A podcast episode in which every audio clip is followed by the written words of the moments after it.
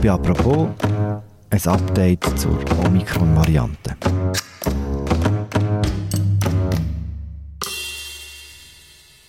In wenigen Tagen schon könnte Omikron die dominierende Coronavirus-Variante bei uns werden.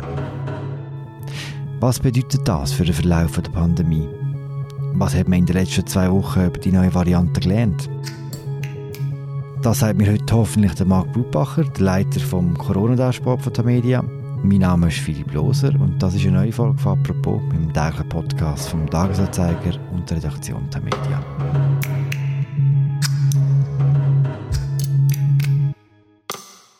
Sali, Marc. Hoi Philipp, hoi. Marc, seit gut zwei Wochen kennen wir jetzt die Omikron-Variante vom Coronavirus und noch immer sind die Schlagzeilen nicht ganz eindeutig. Am einen Tag haben wir das Gefühl, dass Omikron das Ende der Pandemie bringt, die Rettung, am anderen uns aller Tod und Verderben. Und aus diesem Grund wollen wir heute noch mal über die Sachen reden, die wir ganz sicher wissen. Erste Frage, Marc. Wie schnell verbreitet sich Omikron? Sehr, sehr schnell, unfassbar schnell, äh, kann man schon, schon sagen. Die jüngsten Berechnungen in Großbritannien und Dänemark zeigen, dass sich die Fälle alle 40 Stunden verdoppelt. Muss ich das mal vorstellen. Also das haben wir wirklich bis jetzt noch bei keiner anderen Variante gesehen. Und heute ist in London 50% Anteil überschritten worden von Omikron, ist jetzt also dominant. Und wir sehen jetzt leider auch schon in den letzten Tagen, dass in London die Zahl der Covid-Hospitalisierten steigt. Und dazu können wir vielleicht noch später reden. Aber auch in der Schweiz wird Omikron in den nächsten 5 bis 15 Tagen dominant werden. Gilt das für die ganze Welt? Was kann man darüber sagen, wo Omikron heute schon überall ist? Omikron ist eigentlich überall schon. Omikron ist in den USA, ist sogar in China sind jetzt erste Fälle auftaucht. Das äh, macht natürlich China besonders nervös, weil sie eine extrem starke Eindämmungsstrategie fahren. Und, und die Frage ist halt immer, der neue Variante, ob das immer noch gelingen wird. Das ist auch in China. In Europa ist die Entwicklung in allen Ländern ähnlich. Vielleicht wird bei der einen Dominanz ein paar Tage später erreicht als in anderen Ländern, aber aufhalten kann man das nicht mehr. Warum verbreitet sich die Variante so viel schneller als Delta, wo ja bis jetzt äh, dominant war? Die Forscher schätzen, dass die Übertragungsrate von Omikron ist fast dreimal so hoch wie, wie bei Delta. Und, und Delta haben wir ja schon das Gefühl gehabt, das überträgt sich sehr, sehr gut und schnell. Und das liegt womöglich aber nicht einmal unbedingt dem Virus selber. Wir wissen jetzt noch nicht genau, aber vermutlich geht eher in die Richtung, dass sich so schnell verbreitet, weil sie sich eben auch unter Geimpften und Genesenen kann schnell verbreiten. Also das heißt, der Immunschutz ist äh, verloren gegangen, weil sich die Variante so stark verändert hat mit dem sogenannten Spike-Protein. Und das kann natürlich bedeuten, dass jetzt Omikron durch Gesellschaft rast, wie wir es jetzt auch sehen. Aber wenn dann die Leute wieder eine Immunität gegen Omikron aufbauen. Unter Umständen kann sein, dass Omikron gar nicht einen Transmissionsvorteil gegenüber Delta hat und dann sogar wieder von Delta kann zurückgedrängt werden und sogar ausgerottet werden. Möglich ist auch, dass es eine Co-Zirkulation kann geben von Omikron und Delta. Also all diese Szenarien sind möglich. Wie das wird ausgehen, wissen wir Stand heute noch nicht. Das heißt, man kann noch nicht sagen, heute, welche Variante in Anführungszeichen stärker ist es ist wahrscheinlich schon Omikron. Also man geht jetzt einmal von dem, die meisten gehen von dem Szenario aus, dass Omikron eigentlich wird Delta verdrängen und 100% ausmachen im Januar. Aber es gibt eben auch die Möglichkeit, dass das nicht wird passieren. Du hast vorhin erwähnt, dass Omikron auch unter Geimpften zirkuliert. Was weiß man denn genau über die Wirkung von der Impfung bei der neuen Variante?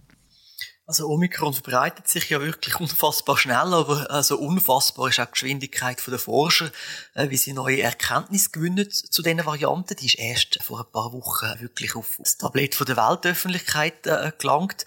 Das hätte es eigentlich auch noch nie gegeben in der Geschichte der Menschheit, dass man so schnell Erkenntnisse gewinnt. Und die Resultate sind eigentlich erstaunlich konsistent, ob jetzt von Großbritannien, Südafrika oder Labor in Deutschland. Sie zeigen eigentlich, dass zwei Dosen von Moderna oder Pfizer nur noch sehr schlecht schützen von einer Omikron-Infektion. Andere Vakzine gar nicht mehr, wie AstraZeneca oder die chinesischen Wirkstoffe. Wer hingegen eine Hybridimmunität hat, also wer genesen und geimpft ist oder sich bereits boostert hat, der kann gewissen Schutz vor symptomatischer Erkrankung bei Omikron wiederherstellen. Es gibt bis jetzt erst eine Zahl aus Großbritannien, Impfwirksamkeit, dass die wieder kann nach dem Booster auf 70 bis 75 Prozent Schutz gesteigert werden mit Omikron, aber die 90 Prozent, die wir vorher geschafft haben nach dem Booster mit Delta, das schaffen wir nicht mehr. Und es ist auch das Fragezeichen, wie lange das der Schutz hebt nach dem Booster. Ist der nach eins, zwei, drei Monaten äh, schon wieder weg? Das wissen wir alles nicht. Aber wir wissen, mit dem Booster hat man doch wieder einigermaßen einen Schutz gegen symptomatische Erkrankung. Und man kann es ein bisschen so sagen, ich habe das letzte gehört und es stimmt. Beim Wildtyp hat man ja gesagt, eine Dosis schützt eigentlich schon ordentlich. Man hat wirklich einen Schutz schon nach einer Dosis gehabt. Bei Delta hat man gesagt, eine Dosis nützt gar nichts mehr. Du musst zwingend zwei Dosen haben für einen Schutz. Und jetzt sind wir bei Omikron, wo man eigentlich muss sagen, man gilt erst mit drei Dosen als geimpft. Hm. Da geht es ja darum, auch ums Ansteckungsrisiko zählt das Gleiche auch für den Schutz vor schweren Erkrankungen? Oder ist es auch so, dass man drei Impfungen braucht, dass man vor schweren Verläufen geschützt ist? Da haben wir leider noch keine wirklich harte Daten. Das ist auch sehr schwierig auch zu messen, weil es braucht natürlich Zeit, bis die Leute schwer äh, krank werden, wie dort der Schutz aussieht. Ist noch nicht klar. Es gibt Spekulationen, aber die Wissenschaftler sind sich da praktisch einig, dass die Impfung auch mit zwei Dosen einen, einen guten Schutz noch vor schweren Verläufen bietet und mit dem Booster dann, dann nochmal einen, einen besseren. Äh, Antikörper sind ja nicht die einzige Verteidigungslinie vom Körper gegen das Virus. Die Impfstoffe regen ja noch, noch andere Bereiche an, wie zum Beispiel T-Zellen oder B-Zellen, wo dann eben dazu helfen oder mithelfen, Infektion, einen schweren Krankheitsverlauf zu verhindern. Und Pfizer selber hat mitteilt, dass ihre Tests ergeben haben, dass eben die Omikron-Variante die Bereich von der Immunabwehr, wo T-Zellen und B-Zellen betrifft, nur in geringem Maß beeinträchtigt ist.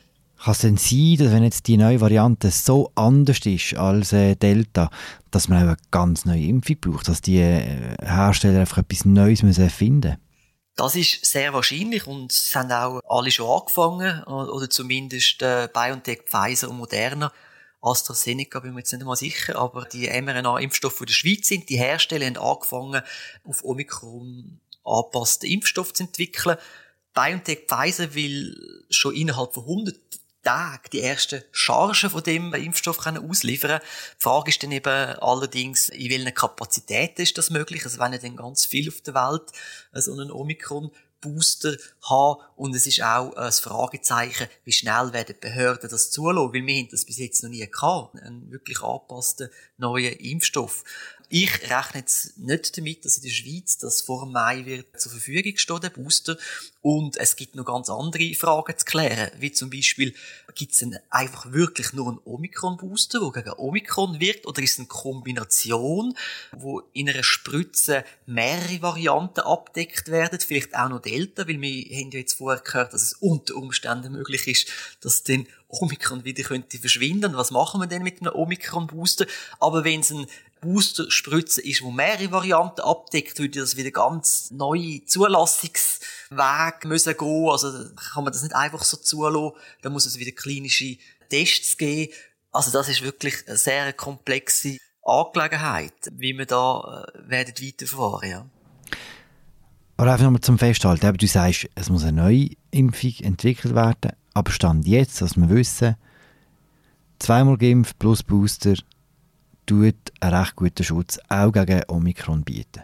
Ja, das ist das, was die Forschungsdaten zeigen, dass das äh, stimmt. Aber wir haben auch eine kleine Fallstudie jetzt gehabt, letzte Woche. Die ist noch interessant. Aus Südafrika sind sieben Deutsche, die in Südafrika waren, sind junge Menschen in ihren 20 und 30 alle boostert, alle. Und zwar noch nicht lang, einen Monat im Schnitt. Und alle sieben sind trotzdem an Omikron erkrankt. Also dort hätte jetzt irgendwie der Booster bei keiner einzigen Person eine Infektion verhindern Niemand ist schwer erkrankt von diesen sieben, aber das sind auch junge Leute, da kann man jetzt noch nicht wirklich etwas daraus sagen. Wir sind wirklich in, in einem Moment, wo man Forschungsergebnisse hat, die sind optimistisch, aber nachher gibt es wieder Fallstudien, wo einem stutzig machen, ja, wieso sind jetzt die alle infiziert? Wir müssen auch da noch ein bisschen Geduld haben und, und abwarten. Bleiben wir kurz bei Südafrika. Was weiß man denn schon, wie die Mutation überhaupt entstanden ist? Also ja, in der Fachwelt werden mehrere Möglichkeiten diskutiert, wie diese Varianten können. Speziell ist ja auch, man ist immer davon ausgegangen, dass die nächste Variante wird eine Evolution, eine Weiterentwicklung von Delta sein, oder? Aber das ist nicht passiert. Omikron ist quasi aus dem Nichts entstanden, auftaucht und hat nichts eigentlich mit Delta oder Alpha oder, oder Gamma oder, oder Beta zu tun. Und man vermutet, dass die Variante in einer stark immunsupprimierten Person entstanden ist. Das Virus hätte über Wochen bis Monate vielleicht in dem Menschen nicht eliminiert werden vom Immunsystem, weil es zu schwach ist und hätte so dann können sich anpassen an Mensch und denen auch wieder aus dem Mensch raus und, und sich verbreiten. In Südafrika sind 15 Prozent der Leute HIV positiv, muss sich das vorstellen. Und nur ein Anteil von 60, 70 Prozent ist in Behandlung und die anderen 30 Prozent sind nicht in Behandlung. Das ist natürlich für ein Virus sehr günstig, eine chronische Infektion in einem Menschen zu entwickeln und dann auch zu mutieren. Aber es gibt auch die Möglichkeit, dass es aus dem Tier wieder auf den Menschen übersprungen ist, also quasi Mensch ins Tier und dann hat sich im Tier verbreitet und ist dann über Zoonose wieder zurück zum Mensch gekommen. Das ist auch eine Theorie, die zirkuliert. Man weiß es wirklich nicht, woher das, das genau ist.